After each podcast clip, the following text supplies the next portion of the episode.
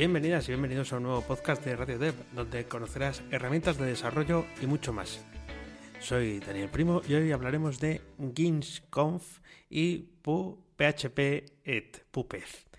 Vamos a ver qué es esto, vamos uno por uno.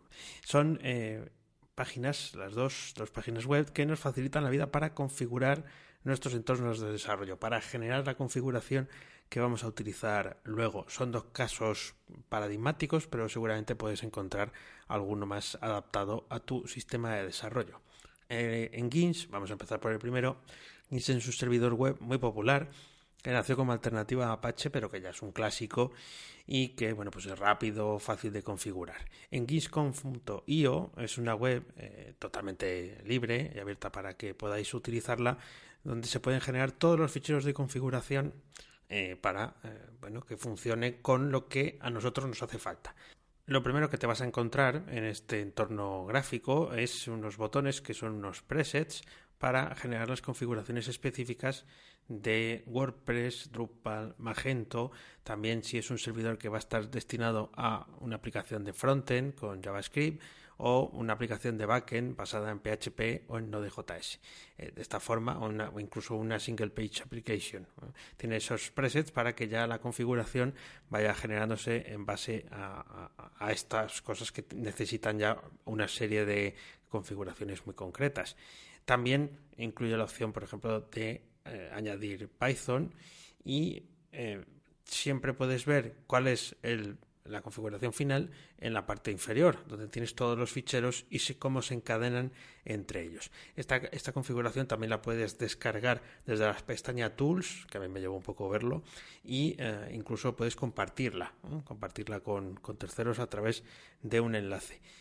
Eh, para mí, aparte de que lo útil que pueda ser como sistema de generación de configuraciones, me parece muy interesante como medio de aprendizaje, porque viendo lo que activas y desactivas, pues te puede quedar mucho más claro cómo funciona esa configuración, cuál es la sintaxis específica de Engines para generar pues, determinada versión de PHP o tener activo, por ejemplo, el HTTPS, eh, que es algo que te permite hacer con varias configuraciones, incluso añadiendo el correo electrónico asociado a tu cuenta Let's Encrypt para que genere ese certificado SSL de forma automática. A mí me parece una gran herramienta, sobre todo para eso, para, para estudiar cómo, cómo funciona este, este servidor web.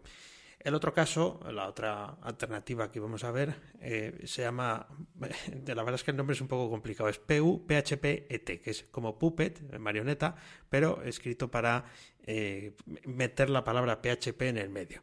Es un poco confuso porque parece que solamente vas a poder configurar PHP y no es así. Eh, lleva muchos años funcionando. Lo que va a generar es la configuración para una máquina virtual basada en Vagrant. Esta es la configuración que va a generar. Entonces engloba muchas más cosas que lo que veíamos en, en. Eh, aquí, por ejemplo, pues puedes elegir qué servidor web quieres, si quieres Apache, si quieres Engines, con algunas configuraciones para cada uno de ellos. También te deja elegir varios lenguajes de programación pues, para que puedas eh, incorporar librerías, versiones, son PHP, Ruby, Node o Python. Incluso tienes la oportunidad de elegir qué base de datos, qué configuraciones por cada una de las bases de datos eh, o herramientas y aplicaciones que hemos visto ya en RadioDev, como por ejemplo MailTrap. También te permite crear esa configuración. Está muy bien este sistema, lleva muchos años y a mí, la verdad, nunca he generado una, una máquina virtual de Vagrant a partir de aquí.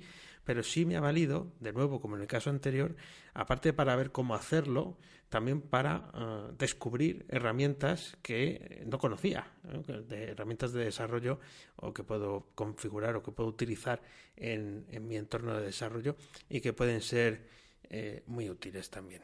Así como decía antes que era MailTrap, bueno, es MailHawk el que te permite añadir, también puedes añadir RabbitMQ o Elasticsearch y luego generar el fichero para que te sea útil. Así que, como digo, son herramientas que yo creo que tienen una versión mucho más educativa que práctica, o por lo menos eso ha sido para mí. Y ya sabes que estamos abiertos a vuestra participación en Radio Dev. Si quieres grabar como invitado en nuestros podcasts, escríbenos a través de los métodos de contacto. ¿Que cuáles son? Pues puedes encontrar el canal de Radio Dev en Telegram.